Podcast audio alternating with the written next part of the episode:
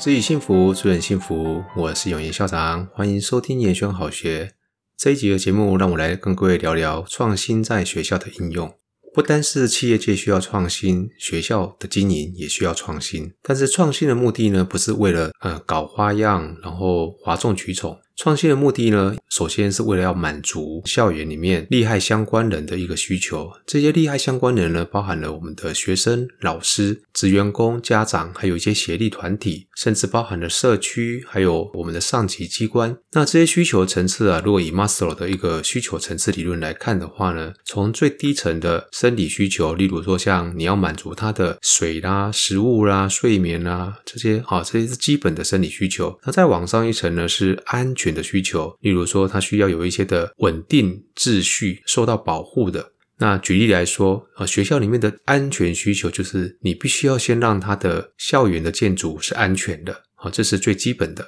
再来往上呢，是社会的需求，例如你要让学生、让老师们在这个地方工作、学习的人。他要有一个归属感啊，他能够有一些安全感之外，他还有一些归属感。在更往上的需求呢，是像尊重的需求啊，他希望呢，每一个在这个校园里面的人哦，都能够得到一些的尊重跟肯定。就我们教育的追求的理想来说的话呢，我们希望我们的学生，甚至我们在这个学校里面服务的同仁，他都能够去发挥他的潜能啊，实现他的理想。这就是我们所说的自我实现的需求。这个需求呢，会一直啊往上去追求更高的一个满足，好，所以创新的目的啊，基本上就是为了要去满足这些需求，然后再提升这些需求的呃满意度啊。那么接下来呢，我要跟各位用三个例子哈，来跟各位呃介绍创新的概念。首先呢，我要跟各位谈的是我在之前的服务学校哈，新丰高中的例子。当初呢，我刚到那个学校的时候啊，学校的钟声呢，跟一般的学校都是一样的，就是西敏式的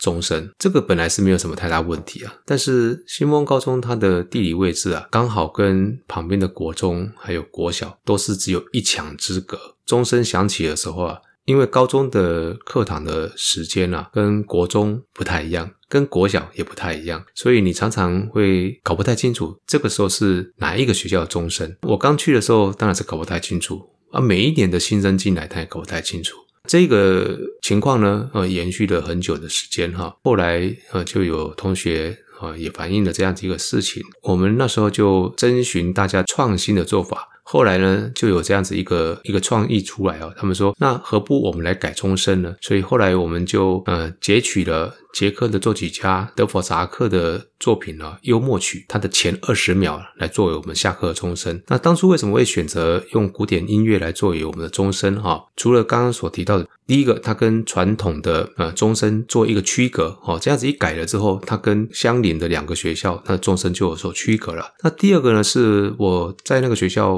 观察之后啊，我发现学校里面的那个时候的音乐性的一些的社团啊，或者是这方面的给他们的一些的所谓的音乐赏析的东西稍微比较少一点，所以后来我们也决决定说，诶，那何不趁此机会啊，我们把这样子一个音乐赏析的东西，我们也把它放到我们的终身里面去。那包含我们那时候在推的所谓的五名的艺术品味教育，然后我所谓五名就是有名人、名曲、名句、名画、名著哈。其中我刚刚提到那个终身的部分，就是我们的名曲的其中之一。这是第一个例子哈啊，所以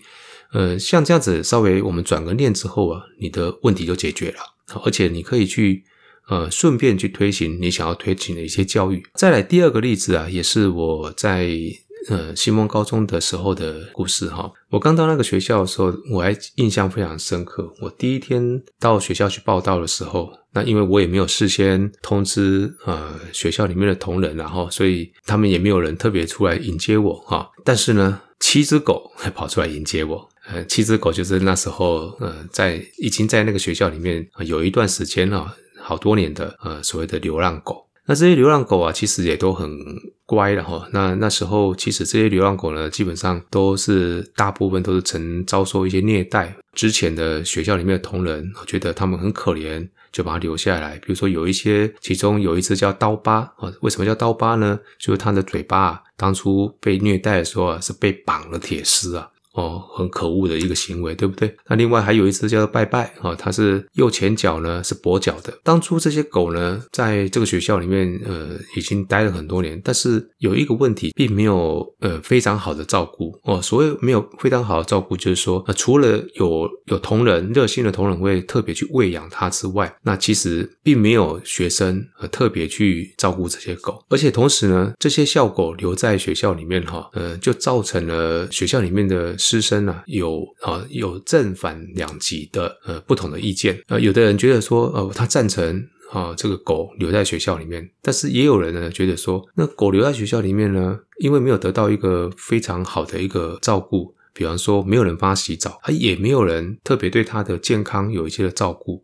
所以呢，当初呢，我就觉得说，诶，我们应该针对这个已经争议许久的问题呢，来做一些的呃策略性的一些思考。所以后来我们就跟同事讨论了一下之后，我们就想出一个方法啊，我们就决定来招募学生志工。后来我们就成立了一个叫做所谓的爱狗志工社。那有同学他们来做一个组织哦，类似像社团的一个概念。这些学生呢，他就不单是肩负起了呃照顾这些流浪。狗的工作，同时呢，他们还自己啊去草拟了一个呃，应该是创全国首例了哈，就是所谓的校狗的照护要点，而且把它列入到学校里面的章则，包含呢学校里面可以容许有几只效果存在啊，这个你要一个总量管制啊。你也不可能无限制的去收养这些流浪狗啊，因为毕竟呃老师也好，或者是学生也好，你来到学校里面呃最主要工最主要的一个事情还是学习嘛哈，而不是来养狗的哈。所以这个要点里面呢，除了包含像刚刚说的数量的控管，还有包含你如何去喂食，要不要定期清洁啊，如何分工啊，还有包含这些食物，还有一些打预防针，你必须要有一些募款，还有生病的时候你要怎么处理，甚至呢呃这些狗啊。因为都是老狗嘛，最后会凋零，那它的后事怎么处理？这个也都是呃，必须要先把它想好。同学呢，在师长的指导下呢，就定了这样子一个要点，包含的生老病死都把它定出来。因为这样子一个念头的改变哈，就把原来校园里面呃这些流浪狗的争议啊，我们就把它变成是一个生命教育的一环啊，最后就变成一个所谓的呃典范。那这个部分后来呢，很多学校啊，他也都来跟我们取经啊，就是说，哎，你们这一块是怎么做的？个是第二个故事，第三个故事啊，是新大附中这边哈。各位都知道，我们在图书馆的后方呢，有一个植物宿舍。这个植物宿舍呢，呃，就是以前所说的校长宿舍了哈。那因为呃，我个人呃离学校啊住得不远，那所以我也没有借用这个宿舍。那包含前任的校长呢，也没有借用。我们新大附中啊，非常小的一个校地，我们其实大概就有三点多公顷而已。那这个这么小的校地里面，但是我们却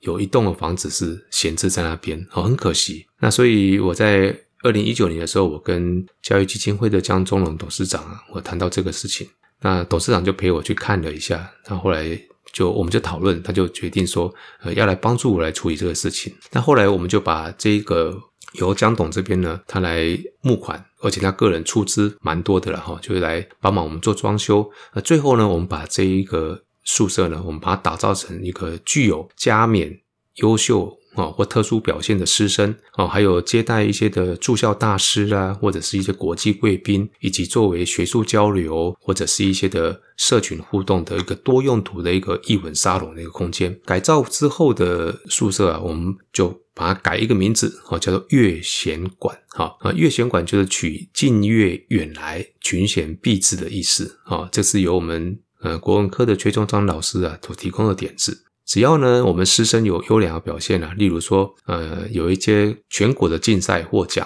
或者是说他有一些特殊楷模哈，校长这边就会邀请他们来悦贤馆做客。我们也会力邀一些的各领域的专家哈，来当我们的驻校大师，然后让师生有机会呢，可以呃有更多的增广见闻的机会。后来我在二零二零年的时候啊。我们就喊出一个叫“前进悦贤馆”的一个呃口号，这个口号呢是要化为行动的。那我们的行动就是说，只要同学呢符合呃以下两个条件之一啊，我们就可以邀请他进来成为悦贤馆的一个贵宾，而且呢会名列到我们的校史里面。呃，哪两个资格呢？第一个啊，你在全国级的竞赛里面拿到奖项，或者是呢你。这个奖项可能你没有拿到全国级的荣誉，但是呢，你是创下了校史啊，就是我们创校以来最佳的成绩，也就是破纪录的意思。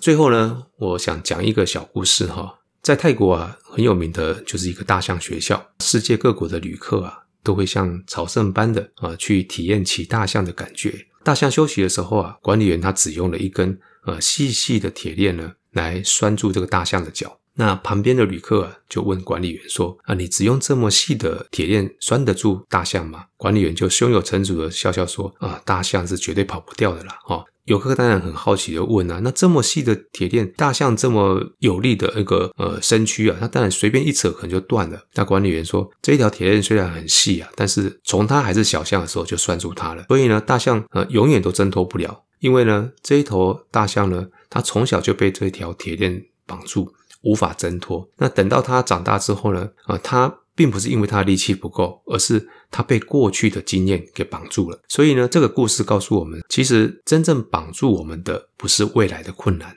而是过去的经验。那所以呢，有句话是这么说的哈：走老路到不了新地方。哦，面对呃新的呃局面，或者是面对一些困难，有些时候啊，我们转个念。就会有无限的想象空间。呃，除我刚刚所举的那三个创新的例子之外，哈，学校里面应该还有很多的创新的一些成果。那将来有空的时候呢，我再跟各位来做介绍。呃，我这边也欢迎我们其他的有效啊，如果你们也有一些的创意啊、创新的作为呢，可以跟我们大家一起来分享的话，呃，我们也很乐意呢来邀请你来上节目。那我们今天呢，延选好学节目了，就先聊到这里。延选好学，下次见。